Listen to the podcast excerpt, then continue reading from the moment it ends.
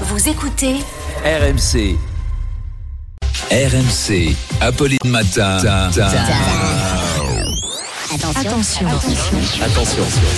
De Manche Pirate, le face-à-face. Et bonjour à tous. Bonjour Arnaud, vous piratez le face-à-face et l'invité ce matin, c'est la ministre des Affaires étrangères Catherine Colonna pour sa première interview depuis le séisme au Maroc. Oui, oui, Apolline, précisons-le. Donc, une pensée pour nos amis marocains qui ont subi ce week-end un terrible tremblement de terre. Je le précise pour les lecteurs du JDD hein, de Vincent Bolloré et Geoffroy Lejeune, dont la rédaction n'a pas jugé utile de mentionner cet événement dans sa une d'hier. Donc voilà.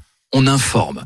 Catherine Colonna est donc ministre de l'Europe et des Affaires étrangères. Elle a été ambassadeur de France auprès du Royaume-Uni, de l'Italie, porte-parole de la présidence euh, française euh, sous Jacques Chirac, présidente du Centre national du cinéma, Légion d'honneur, chevalier des arts et lettres, mais également double vainqueur du Tour de France en 2002 et 2003, triple album de platine pour ses disques de musique country Oh, bien et sûr. gagnante du meilleur pâtissier l'année dernière. Ah oui. Une tête, Charles, même une Ligue des Champions, Catherine Colonna. hein.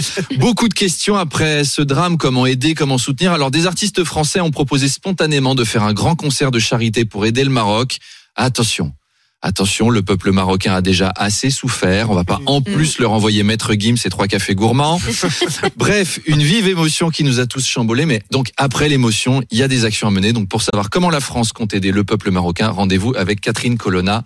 Et c'est à 8h30. À À tout à l'heure. 8h30 tout à l'heure, mais d'ici là, on vous retrouve à 8h20 Arnaud.